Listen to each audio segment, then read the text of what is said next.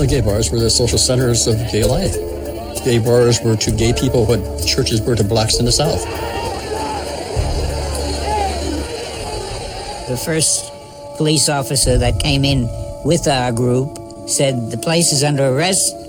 When you exit, have some identification, and it'll be over in a short time. This time they said, We're not going. That's it. We're not going. Es war am 28. Juni 1969 in der queeren Bar Stonewall Inn an der Christopher Street in New York. Die Polizei machte einmal mehr die ewigen diskriminierenden Kontrollen und an diesem 28. Juni 1969 war eben einfach mal genug. Und irgendwer in der Bar nahm seine Flasche mit dem Bier, stelle ich mir vor, und schmiss diese Flasche in Richtung eines Polizisten. Und daraus entstand regelrecht ein Flächenbrand. Resultat, während sechs Tagen oder Nächten haben sich queere Menschen in New York mit der Polizei Straßenschlachten geliefert. It was getting worse and worse. People standing on cars, on standing on garbage, screaming, yelling. The ones that came close, you could see their faces in rage. Man muss vielleicht wissen, zu dieser Zeit waren LGBTIQ-Menschen systematisch diskriminiert und stigmatisiert. Ähm, so ein kleiner Ausblick. Es war erst am 17. Mai 1990, als die Weltgesundheitsorganisation dann schlussendlich Homosexualität von der Liste der psychischen Erkrankungen gestrichen hat. Do you want your son enticed into the world of homosexuals? Or your daughter lured into lesbianism? Do you want them to lose all chance of a normal, happy married life? Als ich das erste Mal so kurz nach meinem Coming Out vor ein paar Jahren vom Stonewall-Aufstand gehört habe, war für mich das so noch so ein, ein tolles Bild. So der, der schwule Mann, die, die Schwuchtel, schmeißt mal nicht, wie erwartet wird, mit Wattebäuschen um sich, sondern hat mit Flaschen gegen die Polizei geschmissen und hat sich so, so gewehrt. Daniel Frei von den homosexuellen Arbeitsgruppen Bern Hab, kürzlich in Hab Queer umbenannt.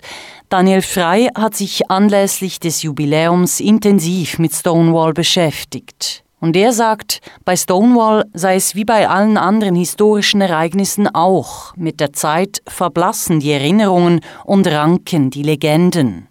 Mit der Glorifizierung von Stonewall durch die Schwulenbewegung sei lange Zeit vergessen gegangen, wer 1969 tatsächlich den Aufstand probte. Es waren nicht weiße, schwule Cis-Männer, wie ich einer bin, der sich gut so im Mainstream verstecken kann. Ich gehe mal davon aus, dass man mir das nicht auf den ersten Blick ansieht, dass ich schwul bin. Es waren Stricher, es waren viele Trans-Menschen und es waren vor allem auch People of Color. Menschen also, die unter Mehrfachdiskriminierung litten, aufgrund ihrer äußerlichen Erscheinung und aufgrund ihrer sexuellen Orientierung. Heutzutage feiert die LGBTI-Community in vielen Teilen der Welt jährlich den Christopher Street Day in Gedenken an den Aufstand im Stonewall Inn an der Christopher Street in New York. 1969 aber schwappten die Wellen des Aufstandes noch nicht bis in die Schweiz. Hierzulande war ein anderes Ereignis ausschlaggebend für die Anfänge der Bewegung. Kultur ist bei Schwulen ein gesellschaftliches Mittel, um sich näher zu kommen. In einer sinnlichen Atmosphäre überbetonter Förmlichkeiten lassen sie bald ihre Masken fallen. Lebenslange Enttäuschungen in der Liebe haben viele kalt und unmenschlich gemacht. Und sie sehen den Partner nur noch als Sexualobjekt. Ich habe den Historiker Erasmus Walser befragt zu Stonewall und zum Symbol von Stonewall und er hat mir gesagt, dass es eigentlich eben nicht unbedingt Stonewall war, dass die Bewegung in der Schweiz oder im deutschsprachigen Europa geprägt hat, sondern es war ein Film von Rosa von Braunheim. Dieser Film hieß nicht der Homosexuell ist pervers, sondern die Situation, in der er lebt. Die meisten Homosexuellen sind kaufmännische Angestellte oder arbeiten in Dienstleistungsberufen. Denn sie haben Angst vor dreckigen Fingernägeln und der Aggressivität der Arbeiter.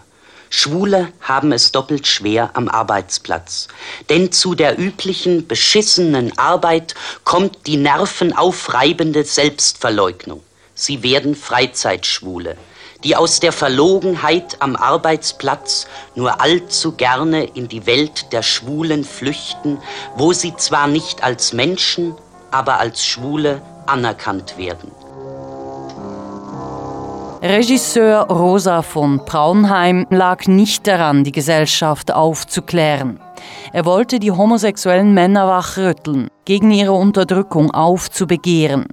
Nicht nur gegen die rigiden gesellschaftlichen Normen, sondern auch gegen die Konsumgesellschaft, ganz im Sinne der 68er Bewegung. Dieser Film wurde überall in der Schweiz, in den größeren Städten gezeigt und daraus erwachte dann das Bedürfnis, dass man sich organisiert, offener organisiert, als das vielleicht in früheren Organisationen der Fall war. Und so sind unter anderem auch in Bern nach 1972 die homosexuellen Arbeitsgruppen Bern entstanden. Wie schwierig die Situation damals war für Menschen, deren Genderidentität nicht der Norm entsprach, zeigt diese Anekdote. Daniel Frei von der HAB ja, diese Geschichte ist an sich lustig, aber eigentlich auch ernst, weil sie zeigt eigentlich so das Credo von damals. Ein Vorstandsmitglied hat den Auftrag erhalten, auf der Post ein Postfach zu eröffnen. Das macht er pflichtbewusst, stellte sich in die Reihe und in dem Moment, als er dran kam, bemerkte er so zwei Personen hinter sich seinen Chef. Und auf jeden Fall hat er die Postangestellte dort oder der Postangestellten gefragt, er braucht ein Postfach für einen neu gegründeten Verein und der Verein habe den Namen Hab und Hab, diese Abkürzung, mit der war äh, die Post nicht zufrieden und wollte dann wissen, ja, was heißt das genau? Und in seiner Hilflosigkeit hat er dann gesagt, äh, der Verein heiße Handarbeitsgruppe Bern statt homosexuelle Arbeitsgruppen Bern am nächsten Tag musste er dann wieder zur Post und das natürlich nachkorrigieren. Kaum gegründet nahmen sich die Hab der unzähligen Baustellen an, die der Gleichberechtigung im Weg standen. So zum Beispiel mit dem Kampf gegen die Schwulenkartei der Berner Polizei. Der Schwulenkartei wurden Schwule registriert man muss sich vielleicht vorstellen, so in der Zeit vom Stonewall war eigentlich die Bevölkerung der Meinung, dass äh, homosexuelle Männer hinter Gitter gehören und dass schwule potenzielle Kinderschänder sind. Obschon eigentlich in der Schweiz bereits 1942 Homosexualität als legal erklärt wurde. Allerdings war das große Problem, dass das Schutzalter für gleichgeschlechtliche Beziehungen bei 20 lag. Wenn man sich jetzt vorstellt, ein 20-Jähriger lässt sich mit einem 19-Jährigen ein, macht er sich strafbar. Das interessierte natürlich vor allem auch die Sittenpolizei und man wurde registriert und kam in diese Schwulenkartei was natürlich vielleicht zum Beispiel für einen Lehrer verheerende Folgen haben konnte. 1979 dann, also zehn Jahre nach Stonewall, hat die homosexuellen Arbeitsgruppen Ben eine Petition eingereicht, dass diese schwulen Kartei bei der Stadtpolizei zerstört wird. Ähm, nach etwas hin und her wurde dann diese schwulen Kartei vernichtet. Allerdings mussten wir dann zehn Jahre später im Rahmen des berühmten Fischen-Skandal dann erfahren, dass die Kantonspolizei von Bern diese Kartei heimlich weitergeführt hat. Die Kämpfe mussten an den verschiedensten Fronten geführt werden. Am hartnäckigsten hielten oder halten sich die Widerstände gegen LGBTI in der Kirche. Das krasseste Beispiel, das mir in den Sinn kommt, ist vor vier Jahren passiert. An einem Kirchenkongress in Deutschland zitiert Bischof Wonder aus der Bibel, ein Spruch aus der Bibel, den wir eigentlich schon auswendig können und immer wieder äh, erzählt wird. Du darfst nicht mit einem Mann schlafen, wie man mit einer Frau schläft. Das wäre ein Gräuel. 1822. 2013 schläft einer mit einem Mann, wie man mit einer Frau schläft, dann haben sie eine Gräueltat begangen. Beide werden mit dem Tod bestraft. Ihr Blut soll auf sie kommen. Ja, so Bibelsprüche kriege ich noch regelmäßig um den Kopf geschlagen. Aber das Fieseste damals war der Nachsatz. Die beiden Texte liegen mit vielen anderen Stellen der Heiligen Schrift, insbesondere im Buch Levitikus, die göttliche Ordnung vor, welche für den Umgang mit der Sexualität gilt. In unserem Fall geht es um die gleichgeschlechtliche Praxis.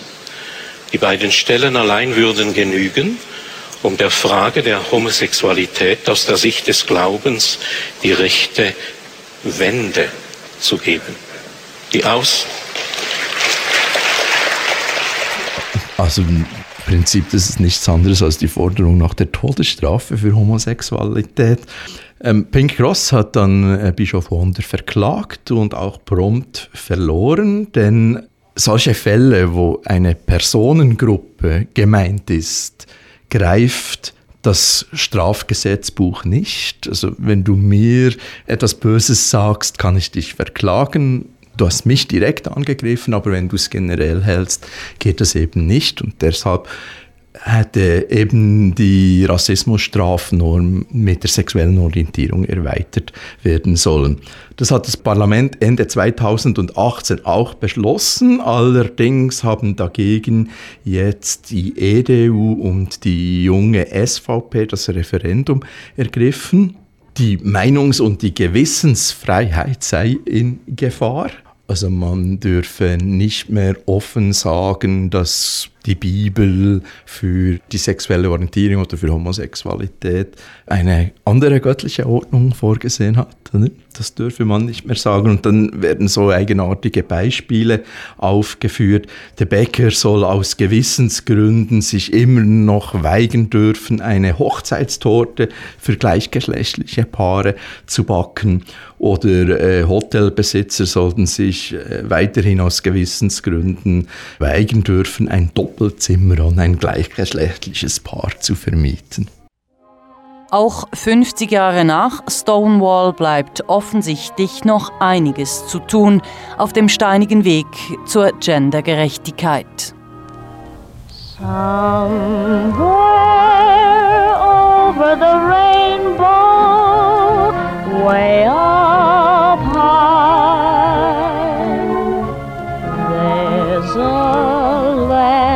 that I heard of once in a lullaby. Somewhere over the rainbow, skies are blue, and the dreams that you dare to dream really do come true. Someday I'll wish upon a star and wake up where the clouds are far behind me. Where troubles melt like lemon drops away above the chimney tops. That's where you find me. Somewhere over the rainbow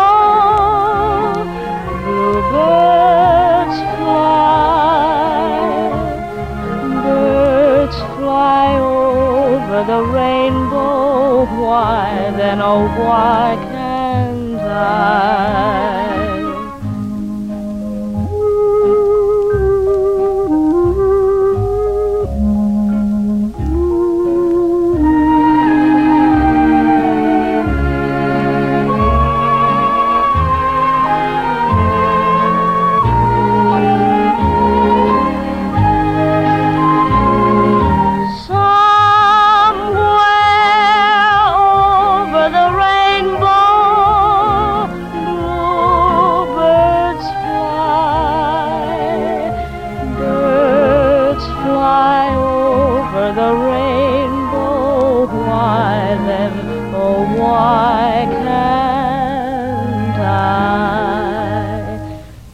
happy little bluebirds fly beyond the rainbow.